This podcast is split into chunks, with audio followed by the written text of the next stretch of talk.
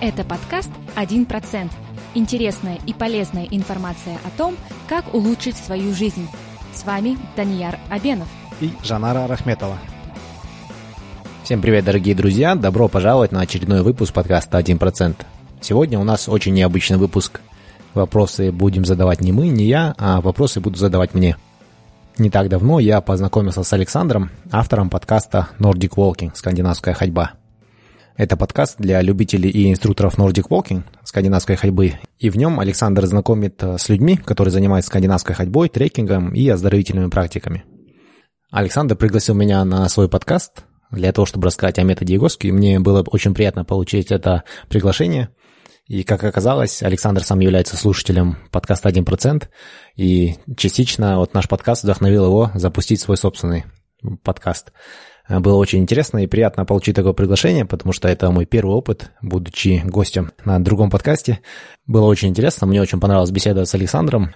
Но вообще, мне кажется, получился очень полезный выпуск, и поэтому мы решили выпустить его в нашем подкасте также, потому что информация, которая там изложена, она точно поможет вам изменить вашу жизнь хотя бы на 1%. Приветствую тебя, Данияр. Привет, Александр. Очень рад быть гостем на твоем подкасте. А, мне тоже э, очень приятно услышать э, коллегу, э, пообщаться с двух сторон вот, и узнать чуть больше о том, как ты трансформировался в жизни, потому что я, слушая твой подкаст, узнавал, насколько разнообразны твои интересы, то есть вы, Жанар, занимались или занимаетесь даже стрельбой из лука, угу. вы изучали также скинавскую ходьбу у Максима Прощенко, который был и у вас, и у меня гостем подкаста.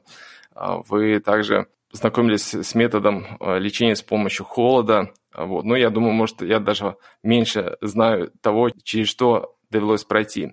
Расскажи, пожалуйста, как вот э, современному человеку, э, тебе, молодому человеку, удается проводить селекцию вот среди всех методов, с которыми ты знакомишься, и то, что появляется в твоей жизни, что закрепляется как здоровая привычка? Да, на самом деле очень много выбора сейчас, когда дело заходит именно о здоровье, о продуктивности, обо всем остальном. И на самом деле не все закрепляется.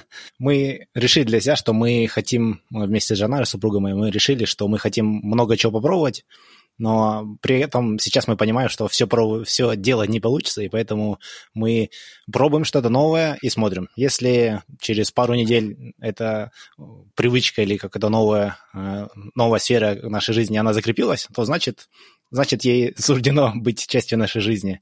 Ну а если мы перестаем это делать, то значит, значит не судьба, потому что на самом деле очень сложно себя заставить что-то делать, если не хочется. И я думаю, Э, сейчас вот современному человеку не всегда, может, э, хватает даже знаний, вообще мудрости, чтобы прислушаться к себе и понять, нужно оно или не нужно. Потому что все говорят, всем нужно заниматься там, силовыми видами спорта но на самом деле ему кому-то совершенно не нравится. Вот Жанару в тренажерный зал не загнать, ей вообще не нравится. Но при этом она понимает, что нужно тяжести какие-то поднимать, и поэтому она вот сейчас, э, когда отойдет после родов, да, после декретного, она планирует просто заниматься или на турнике, или более активно ходить, или что-то такое делать, потому что ей это больше по духу. Вот то же самое, в принципе, мы, я стараюсь тоже делать. Вот мне, мне нравится э, там определенные виды спорта, а в остальные я даже не участвую. То есть я, я много чего перепробовал, нас обоих зацепила стрельба из лука, мы начали заниматься стрельбой из лука. Мы пробовали э, лыжи, но особо у нас не пошло, поэтому мы пока отложили их на, в долгий ящик. То есть просто мы прислушаемся к себе, а в итоге то, что остается, то остается. То есть если нравится, это происходит легко. Если не нравится, то и начинаешь заставлять, потому что надо, потому что надо, ну, не особо ничего полезного из этого не выходит вот, на нашем опыте. Но все равно ты даешь сначала шанс попробовать э, новому методу, испытать его на себе. Да, я думаю, это очень, очень важно, потому что э, не попробовав, сложно сделать выводы, а и когда начинаешь пробовать, на самом деле много очень нюансов открывается. Вот мы, например, про скандинавскую ходьбу знали только так косвенно, да, что что-то есть такое скандинавская ходьба и включает в себя палочки. А потом мы познакомились с Максимом, записали с ним подкаст, потом он, он пригласил нас на свой мастер-класс, мы пошли, в принципе, нам понравилось. Но с практической точки зрения вот эта привычка у нас не, не прижилась, потому что когда мы выходили гулять, это чаще всего было или с коляской, или нам нужно было куда-то срочно быстро прийти. И поэтому мы как бы у нас в нашу жизнь не влилась вот привычка именно ходьба ради того, чтобы правильно ходить. Ну и у нас как бы чаще всего руки заняты чем-то, и не получалось. Но при этом мы, мы попробовали, и мы знаем, вообще вещь классная. То есть хорошая зарядка, э, хорошая физкультура, очень полезная, не напрягает, очень приятно это делать на природе, но не всегда получается у нас. То есть мы еще с Максимом потом ходили в горы, он нам устроил тур, и вот это было прям очень здорово. То есть мы понимаем, если мы пойдем в горы, а, принципы скандинавской ходьбы и палочки, они будут очень, очень полезны. Но именно в нашей обыденной жизни нам, нам как бы оно а, не так сильно вписалось. Хорошо, тогда расскажи, пожалуйста, что э, вошло и стало частью твоей жизни, вот что помогает тебе поддерживать здоровье и активность? В первую очередь это вот метод Игоскью, которым я сейчас, можно сказать, профессионально занимаюсь. А, потому что, когда я его попробовал, я сразу почувствовал, что у меня тело, оно начало жить по-другому. Вот буквально только что а, мы несколько месяцев э, назад мы переехали в Астану, потом вернулись в Алмату. У нас был такой период, пару месяцев, когда мы вот э, туда-сюда переезжали, адаптировались и так далее, и упражнения делать не получалось.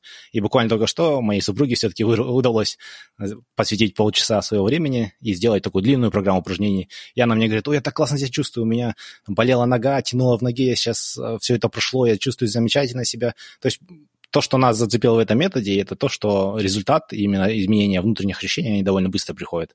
А когда это происходит, ты понимаешь, м-м, легко, и, в принципе, полчаса в день при желании можно включить себе в жизнь, и я чувствую себя сразу после этого лучше. И это у нас осталось. Со стрельбой из лука у нас тоже быстро у нас, нам быстро очень понравилось, потому что мы просто, нам повезло, мы встретили очень-очень сильного тренера. То есть мы случайно встретились со своим тренером, и когда мы созвонились с ним даже по телефону первый раз, он говорил, ну, вы уже взрослые, если у вас цель просто пострелять, то ко мне не приходите. Если у вас цель выполнить э, нормативы, звания, получить спортивные разряды и участвовать в соревнованиях, и не просто участвовать, а выигрывать, тогда, может быть, я с вами еще встречусь. Когда мы это услышали, это вот это все то, что, что мы любим. И нас сразу нас стало интересно, вот, а, он просто так время свое не тратит, наш человек. И вот мы начали заниматься, и за счет того, что, что он говорил, как показывал, нам было интересно, потому что мы понимали, что это не трата времени, тут все серьезно, а, и такой процесс происходит тоже видимый. То есть у нас постепенно с каждой тренировкой все лучше и лучше получалось. И мы как-то зацепились за стрельбу. Слушай, ну я хочу еще задать такой провокационный вопрос и, э, может быть, вернуться к теме скандинавской ходьбы. Uh-huh. Может быть, э, вас вот э, не зацепила скандинавская ходьба, потому что там непонятно, за каким результатом идти. То есть, ну, есть какие-то соревнования, знали вы о них на тот момент или нет, но вот насколько для э, молодых людей является решающим амбициозные планы по достижению результатов в том виде спорта, которым они начинают заниматься? Ну, хороший вопрос, да, я об этом не задумывался. Но я знаю, что проводятся соревнования по скандинавской ходьбе. Просто, опять-таки, возвращаясь к тому, что нужно знать себя и свое тело, э, такие длинные упражнения, и такие нагрузки, которые, и соревнования, которые требуют именно такой вот э, выкладки на долгое время, то есть это скажем, да, марафоны для меня, например, для скандинавской ходьбы, когда длинные дистанции, я знаю свое тело, мне это прям не заходит. я, я не люблю это, не очень мне нравится. А там, где нужно концентрироваться, и результат зависит от тебя, и нужно как бы прилагать личные усилия, и они не такие долгие, вот типа стрельбы из луки, вот это мне больше подходит. И поэтому мне как-то зашло. Потому что из всех видов спорта я более-менее серьезно занимался только футболом, немного фехтованием, и вот стрельбой из лука. И из всех мне больше всего нравится стрельба из лука, потому что именно физическая составляющая, она меньше, менее активна, чем такая ментально-умственно-психологическая. И мне это больше нравится, потому что у меня тело, оно не спортивное. Если посмотрите на мои фотографии, я далеко не качок, хотя я как бы стараюсь быть активным. И просто я понимаю, что мое тело, в принципе, оно для этого не совсем создано. А, слушай, ну да, на самом деле, вот дополнить э, чуть твой портрет э, моими восприятиями, то есть э, молодой человек, худощавый, высокий, и который описывает свою историю, как он справлялся с болями в спине. А, расскажи, пожалуйста, вот с чего началось и вот причиной знакомства с этим методом, что послужило? Да, я дополню твой портрет, еще очкарик. высокий, высокий худой очкарик. А, потому что это, ну, то, что я очки ношу, это такое, запол, дополняет мой образ, и это часть того, что на самом деле я такой ботан-отличник. Я всю жизнь, я в школе, школу закончил золотой медалью, поступил в американский университет э, с полной стипендией, закончил с отличием и пошел работать в крупную корпорацию нефтяную. И, ну, соответственно, это все мне далось тем, что я много работал и сидел много. То есть я когда учился в школе, я много, я делал все домашние задания, соответственно, в университете я много учился и изубрил. Чтобы сдать туда тесты для поступления, тоже много времени ушло.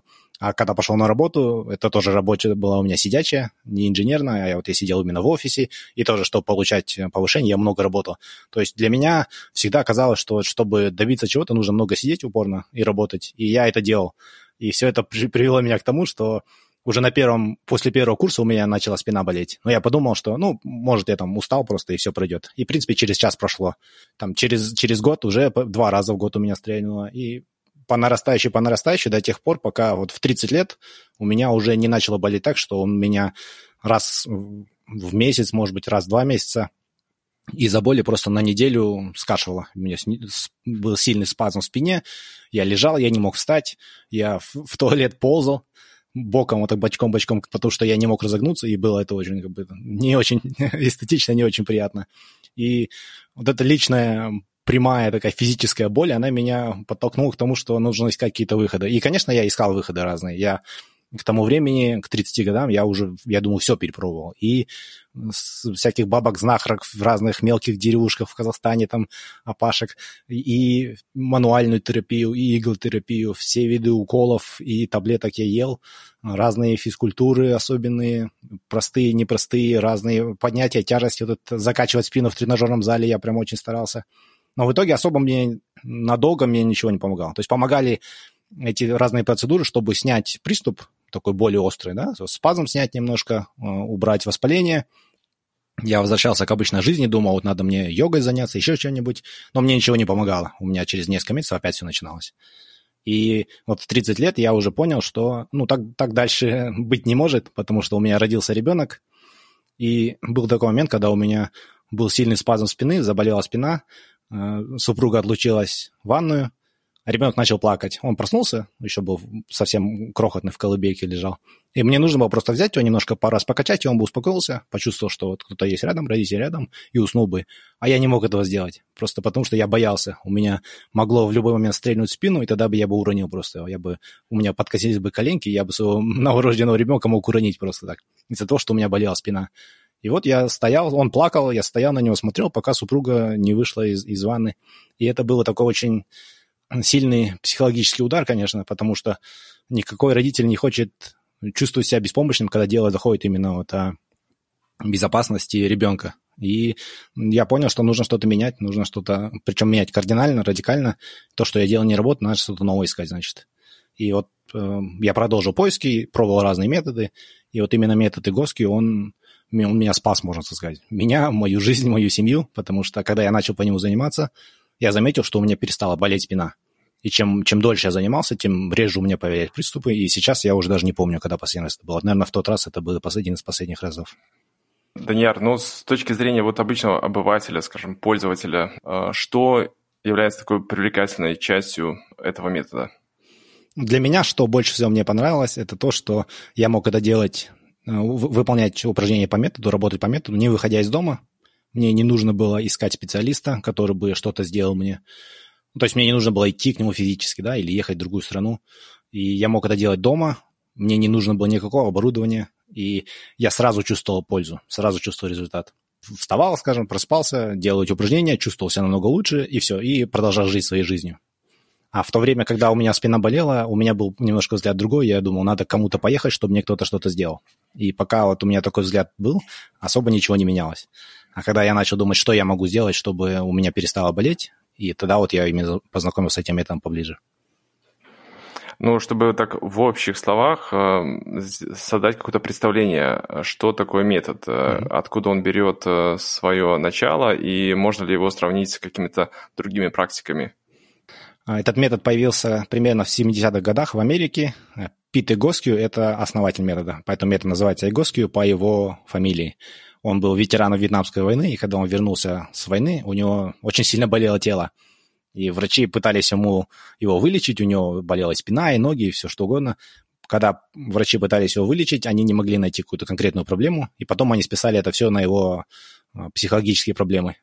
А он такой мужик упертый, он живой еще, он такой очень прямолинейный, жесткий. он решил, вы ничего не знаете, я сам, все, сам, сам справлюсь. И вот он начал изучать, изучать свое тело, изучать анатомию. У него такое было простое прозрение. Он посмотрел на книжку в, ана- в анатомии на мышечно-скелетную структуру человека, посмотрел на себя в зеркало и сказал, ну, я вообще не похож, потому что здесь все ровненькое и симметричное, а у меня все кривое и как-то в разных местах расположено. Ну, то есть там плечо выше, может быть, нога повернута.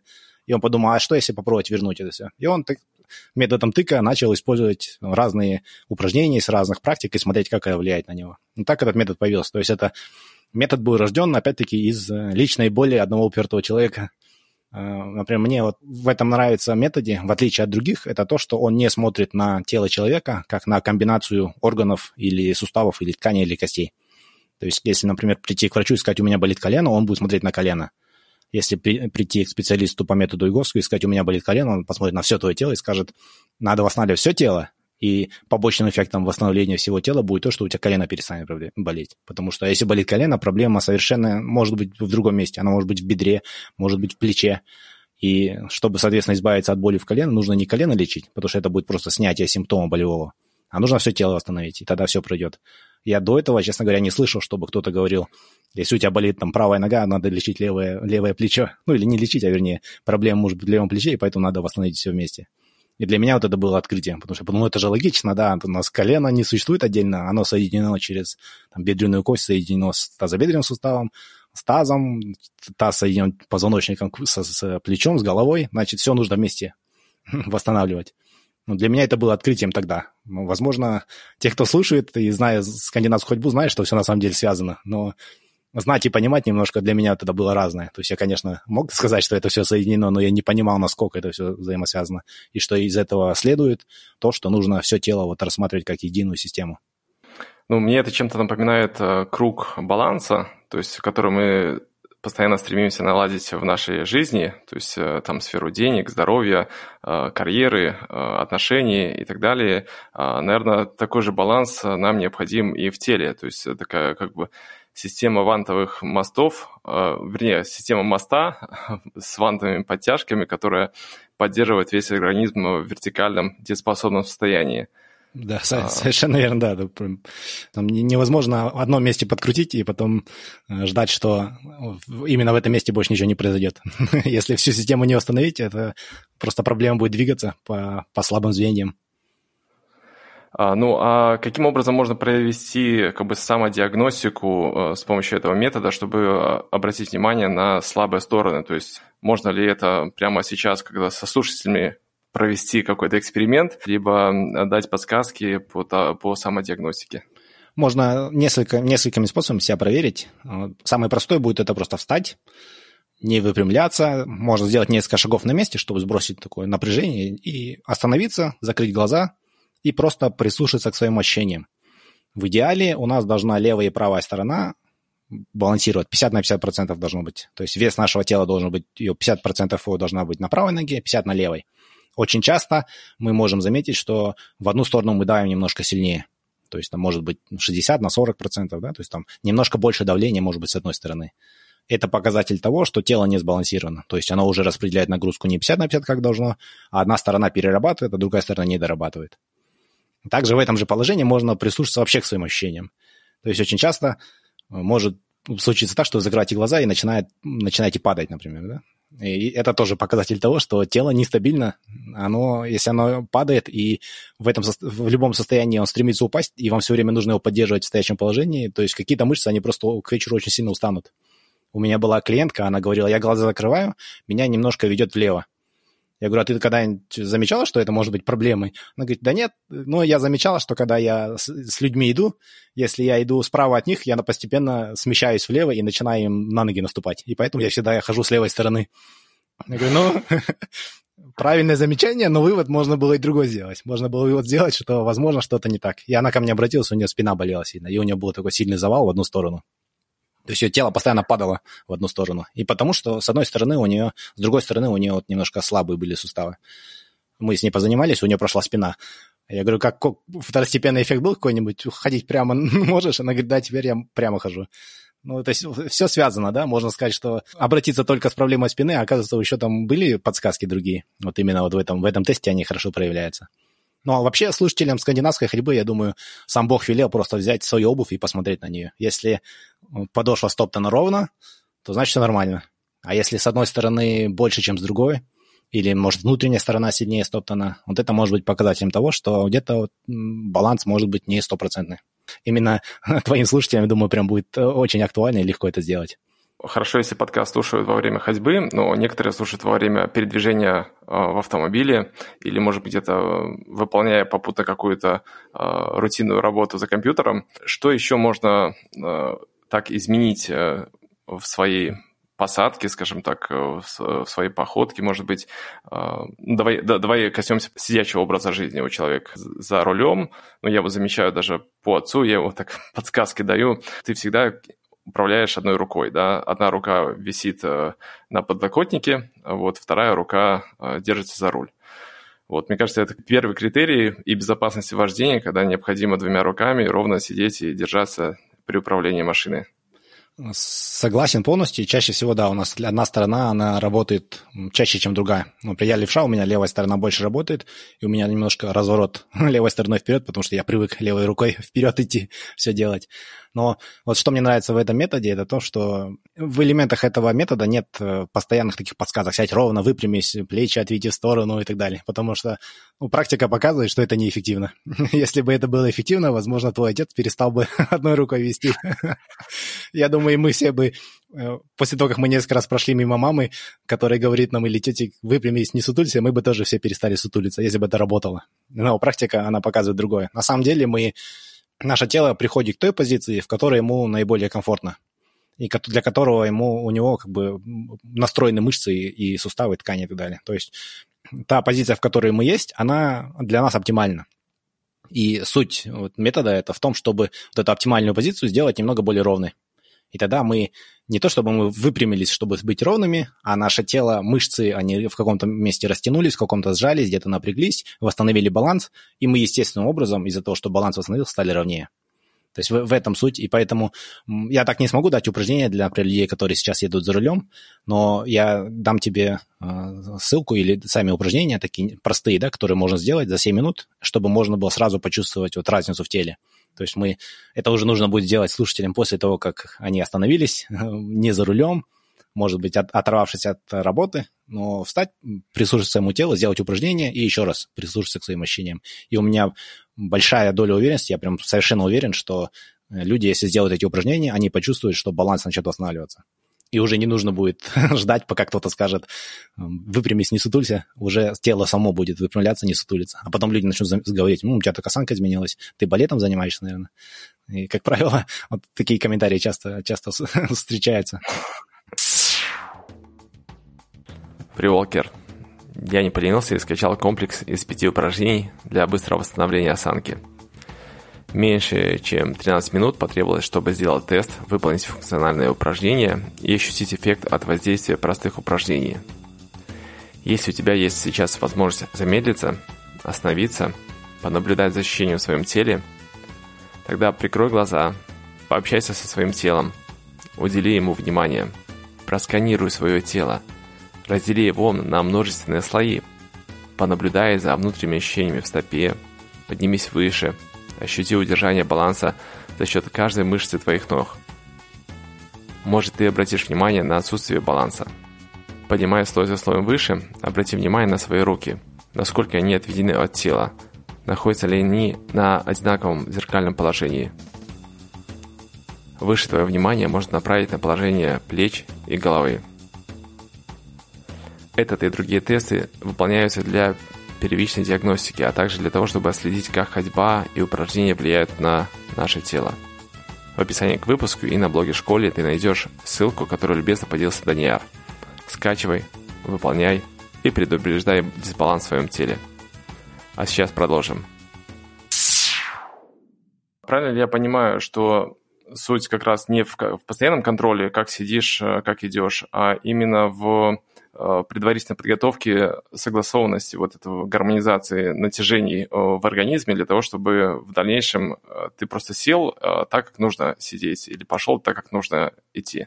Да и нет. Да, в том, суть в том, чтобы тело настроить так, чтобы оно работало оптимально, но нет, это если тело работает оптимально, в любой позиции можно сидеть, в любой позиции можно стоять, и никаких проблем не будет. Проблема появляется тогда, когда у нас тело и так не оптимально, и мы еще ставим его в неоптимальную позицию, все это делаем на протяжении 8 часов, скажем, и потом идем и поднимаем там подушку, да, тогда вот что-то произойдет не так. Но если тело оптимально, его можно поставить в любую позицию, дать любую нагрузку, и, в принципе, особых проблем не должно быть. То есть наши предки, да, которые, скорее всего, не сидели в офисе, много двигались, они выполняли разнообразные действия, и они не делали никакую зарядку, скорее всего. Просто их тело было, из-за того, что они много двигались, их тело было более как бы настроено к природному дизайну. И из-за этого они, в принципе, могли там и посидеть, и на пеньке посидеть, и на полу, и везде, и, скорее всего, у них проблем не было. Такая теория, по крайней мере. А, то есть сидение это стало чуть ли не спортом, да, потому что мы очень много времени в этом проводим. И просто надо свое тело подготовить к этому сидению. И вот эти упражнения в методе Егоски, они хорошо работают для того, чтобы подготовить тело к, к долгому сидению в офисе и, если нужно, восстановить после этого. А, Даниэр, а кто твой идеальный клиент? Вот э, кому с большей вероятностью ты можешь помочь э, с помощью этого метода? Я долго думал об этом вопросе, да, и кто ко мне чаще приходит. Те люди, которые получают наибольшую пользу и с которыми приятнее всего работать, их отличает не демографические, скорее всего, признаки, а более такие э, психологические. То есть это люди, которые готовы э, сами делать работу, самостоятельно следить за собой. То есть, когда у меня вот 10 лет болела спина, я все время ждал, когда какой-то специалист мне сделает что-то, и мне станет легче, воткнет меня какую-нибудь иголку в определенное место, там, или какие-нибудь энергетические каналы настроит, или еще что-нибудь сделает. И у меня изменилось мое отношение к боли, и боль прошла после того, как я сказал, что нет, я сам должен что-то делать для того, чтобы это произошло. И вот этот метод мне дал инструменты, а основную работу все-таки я делал сам. Вот для меня идеальный клиент, который приходит ко мне за инструментами, приходит с какой-то болью, я объясняю ему, как эта боль связана, возможно, с осанкой, и тогда он говорит, хорошо, что мне делать? Я ему даю инструмент, и он идет и сам самостоятельно занимается, прислушивается к своему телу, и потом приходит ко мне и говорит, вот я вот эти упражнения сделал, у меня такие ощущения, а вот это делает такие ощущения. Я с этой информацией могу обновить программу, если это личная работа, и он опять идет домой и занимается дома. Человек, который на себя берет ответственность и авторство, вот у него, в принципе, будет полный результат, отличный результат, да, боль пройдет, тело восстановится, ощущения будут замечательные. А человек, который ждет, что ему, я буду звонить каждый день, давать пинки или что-то такое, такие люди, как правило, результаты не получают. Ну, есть еще люди, которые ждут, вот, что там какую-то таблетку дадут волшебную. Такое тоже, к сожалению, не работает. А какие истории клиентов чаще всего повторяются? Или, может быть, какие-то яркие истории, которые ты можешь вспомнить? Э, там, молодая мама, которая мучилась с болями в спине, или там человек после сильных нагрузок почувствовал боль в спине и пришел, обратился. Я, наверное, могу так часами рассказывать, но вот я расскажу такие более образовательные кейсы. Это, я писал об этом недавно в соцсетях. Э, ко мне пришла девушка, ей 36 лет, она сказала, что вот она делала МРТ, ходила к врачу, у нее болело колено.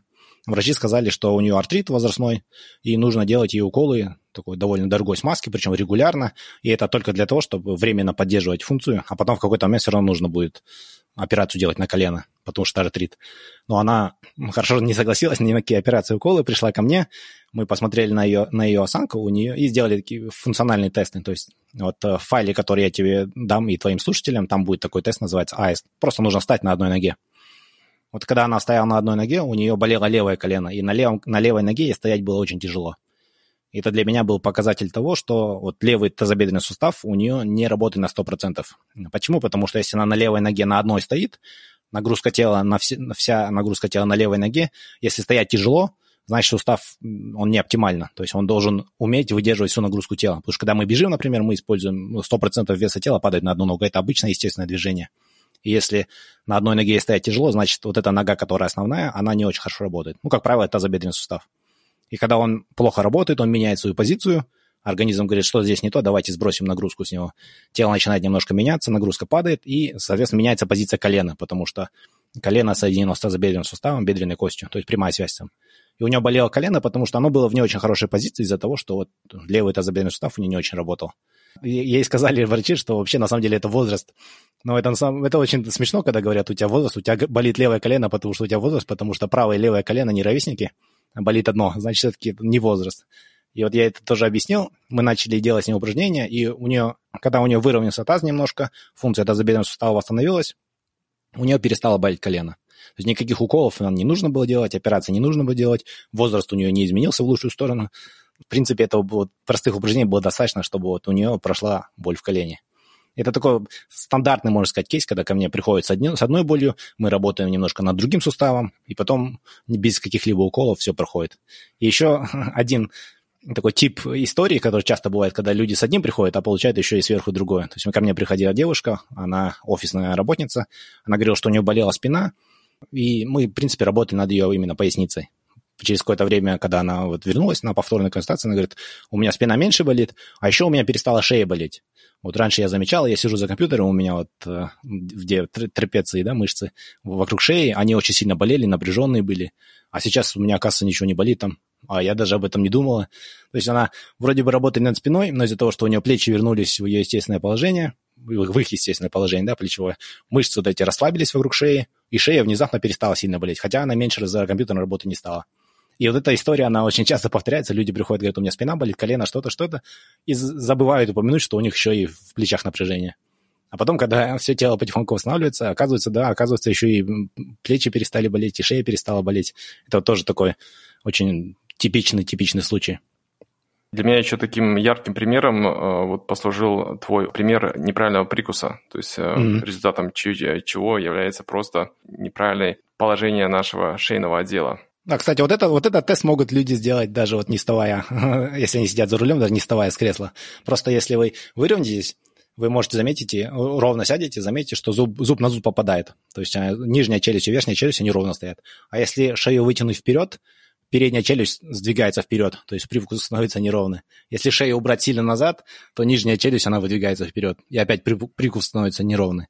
От этого уже там другая, другая целая плеяда проблем может появиться, да, которые уже челюстно-лицевые хирурги пытаются решить. А может быть, опять-таки, да, проблема была все-таки в положении шеи. Я думаю, все мои посты можно объяснить так. Есть проблема, скорее всего, решайте, лечите осанку. Болит зубы, осанка. Челюсть болит, осанка. Колени болят, осанка. Потому что на самом деле, ну, у нас, у нас все связано, от этого никуда не деться. Нельзя одно лечить, а другое забросить. А, хорошо, а как скоро клиенты могут наблюдать перемены, ощущать результаты от этого метода? Как правило, сразу же. То есть первый раз, когда мы после первой, первых, э, первой тренировки, первой серии упражнений, если делать вот эти тесты функциональные, да, прислушиваться к своему телу, сразу можно почувствовать, что тело становится более балансированным, то есть ощущение становится лучше. И если сделать фотографии, тоже будет видно, что фотографии как бы показывают, что тело изменилось. Но, как правило, с, когда дело заходит к болевым симптомам, немножко дольше занимает процесс, просто потому что у нас э, степень восстановления мягких тканей, она не мгновенная. То есть, если, к примеру, у вас болело колено из-за того, что там был износ тканей, потому что неправильная была позиция там, тазобедренного сустава, да, вот как у моей клиентки, боль она сразу не пройдет, просто потому что нужно, чтобы вот эта ткань, она восстановилась, заросла. А для этого просто нужно время. То есть, если нагрузка идет неправильно, ткани стираются. Мы убираем нагрузку, ну, ткани-то все еще стерты, нужно небольшое время, чтобы они восстановились. И когда они восстановятся, тогда боль начинает э, проходить намного быстрее. Но для того, чтобы ткани восстановились, нужно сначала вот неправильную нагрузку убрать. Поэтому касательно боли, э, немного дольше занимает времени. Я сделал онлайн-программу э, по этому методу, и в ней я, я ее сделал на 12 недель. Хотя я представляю, что, в принципе, результат будет в течение 6-8 недель. Но 12 недель – это более такое реалистичное э, количество времени, когда именно серьезные проблемы начнут в меньшей степени давать о себе знать. Но большинство моих клиентов, в принципе, я с ними занимался около месяца, и они уже все приходили и говорили, у них совсем пропадала боль или намного меньше становилось. Ну, я смотрю по твоим постам, у тебя достаточно много фотоанализа. Ты в основном помогаешь э, дистанционно или есть э, клиенты, которые обращаются и на личные приемы? Пандемия изменила серьезно э, подход к работе, поэтому я сейчас стараюсь все вывести онлайн. Я лично сейчас уже не принимаю долгое время, потому что встречаться стало не так безопасно. И сейчас я разработаю эту именно онлайн-программу для того, чтобы большим людям дать возможность вот узнать об этом методе. Я часто использую фото, и это используется именно в методе Egoski, потому что фото не обманывает. То есть на фото можно увидеть то, что э, сложнее ощутить. И когда, например, ко мне приходит человек, я делаю фотографии, показываю ему, провожу просто прямые линии, например, да, между стоп вверх. Между стоп обычно это вот центр тяжести, то есть наша середина должна быть там. Когда проводишь просто одну вертикальную линию, многие люди, они впервые понимают, что на самом деле, может быть, они там совсем неровные, да, то есть в одну сторону наклонены, или, может, у них все такое как бы э, далеко не прямое. И при виде сбоку это вот очень хорошо видно, в каком положении находится позвоночник, как шея, голова, сильно голова вперед уходит, например, плечи, насколько сутулые. То есть фотографии, они, их не обмануть, они показывают правду. Ну, кстати, вот слушатели подкаста, если хотите просто на себя взглянуть со стороны, э, поставьте фото на свою камеру, вернее, телефон на стол, к примеру, отойдите на достаточное расстояние, расслабьтесь, не позируйтесь и сфотографируйтесь. То есть на таймер поставьте, потом повернитесь боком, задом и просто по центру тела, именно по центру тяжести проведите линию вертикально. Можете вот у меня посмотреть на, на странице, где я эти линии обычно провожу, и просто посмотрите на себя. Я буду очень-очень удивлен, если найдется человек, который будет симметричный слева направо и э, с привиди сбоку. Но просто мы об этом не, не знаем, потому что мы, когда мы смотрим в зеркало, мы автоматически подравниваемся. И перед фотографиями, когда мы это делаем в какой-то социальной сфере, среде, мы тоже начинаем втягивать живот, выпрямлять грудь, разводить плечи. А вот если себя сфоткать в естественном положении, сфотографировать, то тогда, правда, она будет бросаться в глаза. Даниэр, я замечаю по своим фотографиям, что с возрастом у меня даже возникает асимметрия в лице. А, метод GASQ, он только про позвоночник или может еще и в других частях тела помочь создать симметрию? Метод Эгоски, он про все тело, поэтому тут нельзя...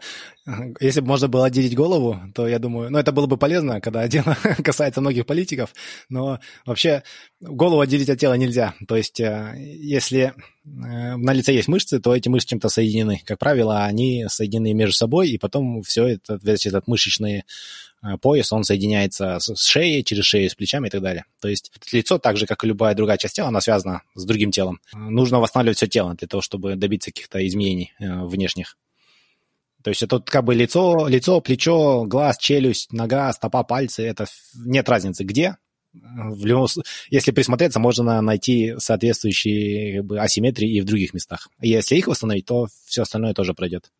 Расскажи чуть больше об этом онлайн-курсе, для кого он рассчитан и э, кто может ожидать результат. Ну, я уже понял, что это должен быть человек дисциплинированный, а вот, который готов на самостоятельную работу. А вот что еще потребуется для того, чтобы плодотворно поработать в течение 12 недель? Помяну, почему я вообще его сделал. Этот метод, он появился в Америке, и в СНГ он мало знаком, но он очень эффективный в СНГ нас два человека, кто является сертифицированными специалистами. Я в Казахстане, единственный в Казахстане и вообще в Центральной Азии.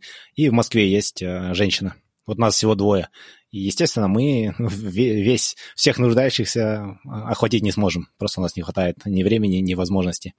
Я подумал, что было бы неплохо, чтобы этот метод был более доступен э, для тех людей, которым нужна такая помощь потому что можно как бы и созвониться с, с нами или с консультантами с Америки, но, например, в Америке в клинике один прием стоит 250 долларов. Это один прием. Ну, соответственно, нужно их 8-16 где-то. И, то есть довольно, довольно дорого, накладно. Поэтому я решил, что, возможно, онлайн-программа, которая будет включать в себя все, все наработки метода EGOSQ, но при этом которые будут доступны в мобильном приложении, э, на компьютере, она будет э, довольно эффективная. Создал ее с учетом среднестатистического клиента, который ко мне приходит. Это, как правило, люди от 25 до 40 лет, у которых начинает что-то побаливать. Это не обязательно спина, это может быть и колено, и бедро, может быть боль э, довольно часто появляется, может быть, нет. Но не совсем рассчитано, конечно, на тех, у кого прямо сейчас острая боль, потому что некоторые упражнения при Э, сильной острой боли можно выполнять, может быть выполнять довольно э, тяжело.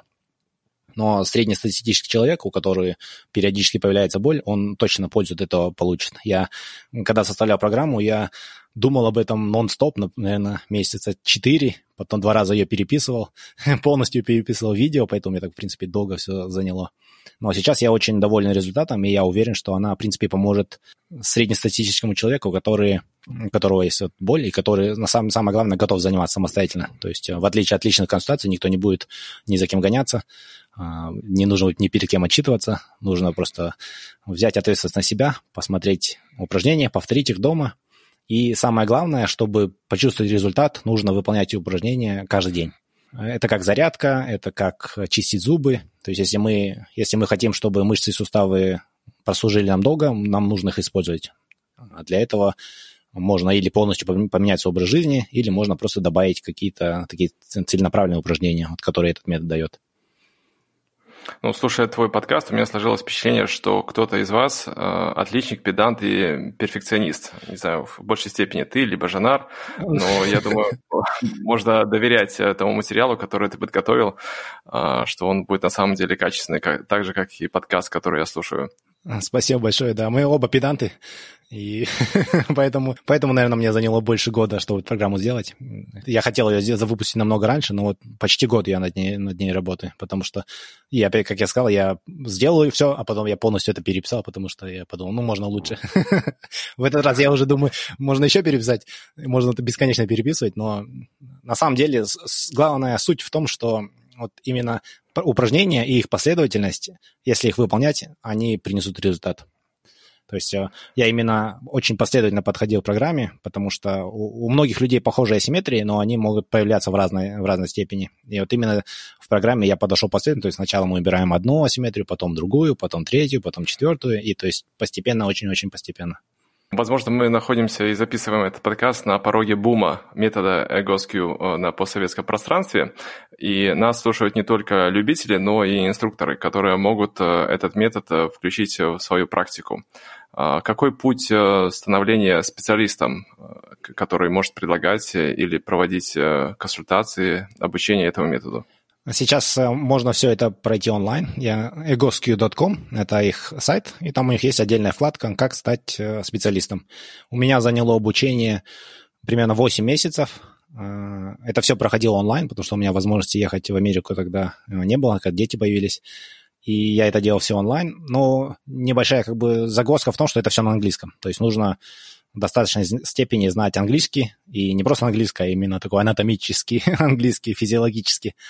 Но, в принципе, это можно все сделать. По стоимости я сейчас не подскажу, потому что, возможно, это менялось. Я делал это несколько лет назад. Но чем больше будет таких специалистов, я думаю, тем лучше, потому что метод на самом деле работает. И вот я на себе и на своих близких, на своих клиентах проверил. Если делать упражнения, польза точно будет.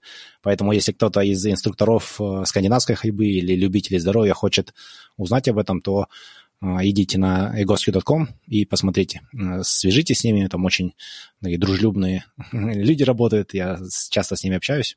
И я думаю, чем, чем больше будет людей этим заниматься, тем лучше. Такие часто встречаются вопросы, вот, может быть, ты дашь краткие а, ответы на них. Полезно ли спать а, на полу, на твердой поверхности? Сейчас уже, я думаю, нет. То есть э, среднестатистический, среднестатистический человек очень много времени проводит в таком положении, когда таз повернут назад. То есть у нас как бы спина, она более плоская, то есть скругленная, да, поясница. И если в этом положении еще на жестком полу спать, нам будет немножко некомфортно. Если наоборот, если таз повернут у нас вперед, то опять-таки нам на жестком положении спать будет некомфортно, потому что не будет возможности от таза двигаться. То есть сначала, если мы восстановим таз, да, методом УГОСИ, скажем, как один из э, вариантов или другим способом, и вот эта функция таза восстановится, тогда мы можем спать где угодно. Но сейчас, когда у нас немножко, не на 100% все там работает, лучше спать на более мягком, которое будет более податливо к нашему телу и потом уже можно э, восстанавливать тело постепенно, и если будет комфортно, повысить жесткость. Вообще есть простой тест, как э, удобно будет спать или неудобно, как можно тестировать матрас. Нужно лечь на, вот, на матрас или на твердую поверхность, куда вы хотите, да, на чем спать, и просто полежите минуту. Если вам захочется в течение этих минуты очень сильно захочется или ноги поджать, или поднять их, или подогнуть, что-то сделать, тогда это слишком э, жесткий матрас для вас. Тогда возьмите что-то помягче. То есть, если вы можете пролежать минуту, и вам не нужно менять положение, значит, все комфортно, вам комфортно, и значит, э, этого достаточно. Но если захочется ноги подогнуть, тогда, возможно, нужно что-то мягче. Частый вопрос еще, как же все-таки стоит спать? Э, в удобном положении, либо стремиться спать на спине? Я думаю, что лучше спать на боку. Я, я сам сплю на лице, на, на животе, лицом вниз, и часто просыпаюсь, ну, или замечаю, что у меня утром начинает э, болеть спина. То есть у меня это привычка, но анатомически это не совсем правильное положение.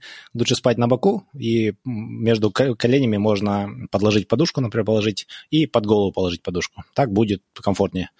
Но Самое главное это спать достаточное количество часов, я думаю. Сейчас у нас в мире такой небольшой пошел да, культ переработки. Все хотят больше, больше заработать, больше всего сделать и, соответственно, жертвуют сном. Я думаю, прежде чем оптимизировать положение, нужно сначала оптимизировать количество часов, которые мы проводим в кровати.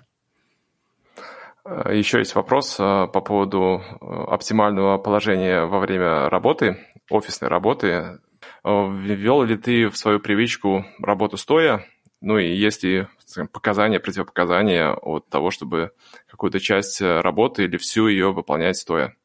А, да, когда я вот я работал вот в нефтяной компании, это была крупная нефтяная компания, очень богатая, поэтому, когда у меня начала болеть спина, я попросил себе очень такой крутой, дорогой стол, который нажатием кнопки поднимался, опускался, все это делал. Но особо большой разницы я не заметил, потому что вообще самая лучшая позиция – это следующая позиция. То есть самое главное – это разнообразие. Если Э, долгое время проводить в одной позе, какой бы она ни была, все равно будет, э, будет не очень хорошо телу, да, нужно постоянно двигаться. Поэтому можно иметь э, и такой стол, и такой, ну или, или стол, который может подниматься, опускаться, и, скажем, по 15 минут позицию менять. Это будет оптимальный вариант, идеальный. Если такой возможности нет, то нужно просто заставлять себя немножко поменять позицию как можно, ну, как, хотя бы каждые 15 минут. Я знаю, что ты молодой папа, Используете ли вы в семье какие-то дополнительные э, переноски э, для того, чтобы разгрузить э, спину, э, вот, и чтобы сделать э, общение с ребенком более комфортным? Ну, тут, конечно, можно теоретизировать, но практика всегда будет другой. У нас, например, старший ребенок, мы попытались его посадить в слинг, это он продержался там 10 секунд и потом начал кричать. Вот он, его невозможно было никуда засунуть или оставить одного, он только на руках был. Поэтому наш девайс это было, мы старались как можно чаще делать упражнения, Э, чтобы быть в форме и, иметь возможность его на руках держать. А с младшим намного проще, он, в принципе, просто он такой спокойный, может, можно положить на пол, можно а, специально вот, э, кресло положить, и он, в принципе, сидит. Именно с ним у нас э, никаких девайсов нет. Мы пробовали переноски. На самом деле оказалось проще всего нам просто в руках его носить. И тут опять-таки, да, если когда тело более-менее подготовленное, спина, например, у меня когда не болела, я спокойно его на руках ношу. Вот сейчас у меня спина не болит, я очень часто его поднимаю на руки. Э, он любит, когда я его поднимаю на руки, он просится, папа, на руки, говорит. И я просто ношу его. Даже когда на долгие дистанции мы куда-то уходим, мне уже не так сложно его носить на руках, потому что я, во-первых, к этому привык, а во-вторых, у меня тело оно немножко более подготовлено к этому, и спина не, не дает о себе знать после даже вот долгих походов пеших. Признаюсь, еще не знаком глубоко с этим методом, а, но возникает большое желание с ним познакомиться. Смогу ли я какие-то приемы из этого метода применять для того, чтобы сохранять э, здоровую осанку там, своей дочери? То есть насколько этот метод применим а, родителям в отношении ребенка? Я лично с детьми маленькими не работал, а я работал с подростками, и на подростках очень быстро видно результат. То есть у меня был один подросток, ему 12 лет, то есть тинейджер, ну, можно сказать, подросток, да, вот он, у него было очень сильное плоскостопие, и он пришел ко мне, потому что его мама привела, потому что он уже не мог в детском лагере футбол играть, бегать и танцевать, потому что у него сильно стопы болели. Мы, я дал ему упражнения, он их сделал три дня, поехал в лагерь и говорит, мама, у меня уже ничего не болит. Упражнения на самом деле работают. После лагеря вот он продолжил ими заниматься. У подростков реакция на вот эти упражнения намного-намного быстрее, потому что тело еще вот эти э, плохие мышечные э, положения, позиции еще не, не запомнило сильно. И поэтому как бы, детям легче восстановиться к своей природной способности да, двигаться, а, к своей, к своей природной осанке. Намного легче, чем взрослым. Поэтому все эти упражнения можно и давать и детям, они получат от этого кайф а, и пользу. Ну, наверное, детей сложно будет заставить, на самом деле, делать такую зарядку полчаса. А с детьми такой совет, наверное, то, что вот тоже мы стараемся со своими детьми применить. Просто нужно как можно больше, чтобы они двигались. Не сдерживать их и а чтобы они как можно больше двигались, просто достаточно не давать им на, на большое количество времени телефона, и я их просто, их природное любопытство заставит встать и посмотреть, что вокруг, что-то взять, что-то бросить, что-то кинуть. Ну, тут, тут главное родителям терпение запастись. И, в принципе, вот именно у маленьких детей, у не подростков, скажем, у них вот желание двигаться, оно достаточное, чтобы им вообще ничего больше не нужно было. Но вот детям постарше, уже когда появляются компьютеры, телефоны, их, их все-таки им намного полезнее будут эти упражнения делать, чтобы не позволить вот этим асимметриям и мышечной как бы, памяти сильно включиться, и потом, чтобы это не сказалось позже. Ну, я хочу, хочу добавить еще, вот я, на самом деле, такой не очень хороший тренд, я, ко мне все чаще вот стали приходить именно а, подростки и молодые люди. не, не люди, там, скажем, 30-40 лет, а именно чаще вот 15-25-летние э, люди молодые, да, у которых появляется какая-то уже боль. То есть у меня она появилась в 21, но как бы я такой э, отличник, ботаник, который любил много посидеть. А сейчас таких людей становится все больше и больше. Поэтому я надеюсь, вот родители, которые, у которых есть дети, которые послушают этот выпуск, ну, я думаю, они, в принципе, и так уже достаточно осознанные и активные, чтобы не, не довести до этого. Но если вы замечаете, что ваш ребенок довольно много времени проводит сидя, просто надо его немножко отвлечь от этого, заставить походить, подбегать, подвигаться. Спасибо, Даниэр. А, мы записываем этот подкаст а, в канун запуска а, этого курса. Расскажи, где можно будет получить эту информацию и пройти обучение? Основной мой аккаунт и сайт называется «Мастерская здоровой осанки», а сайт mzosанки.com, то есть с английскими буквами. В Инстаграме также можно mzosанки. Там будет вся информация. Ну, спасибо большое. Я буду рад э, и сам воспользоваться этим методом и познакомиться с ним. Ты меня очень заинтриговал. Большое спасибо, Даниар, за эту встречу, за разговор и за полезные ссылки, э, которые ты дал слушателю. Пожалуйста, я, э, я не очень активный в соцсетях, но когда мне пишут, я всегда отвечаю. Поэтому если у твоих слушателей появятся какие-то вопросы, э, с удовольствием отвечу. Очень приятно было пообщаться. Спасибо большое. Спасибо большое.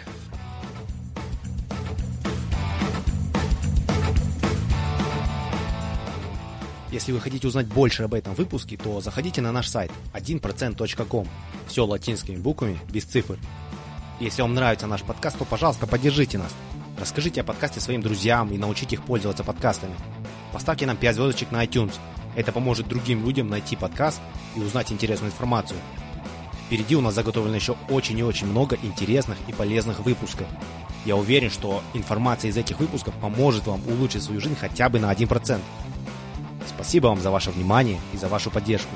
Пока!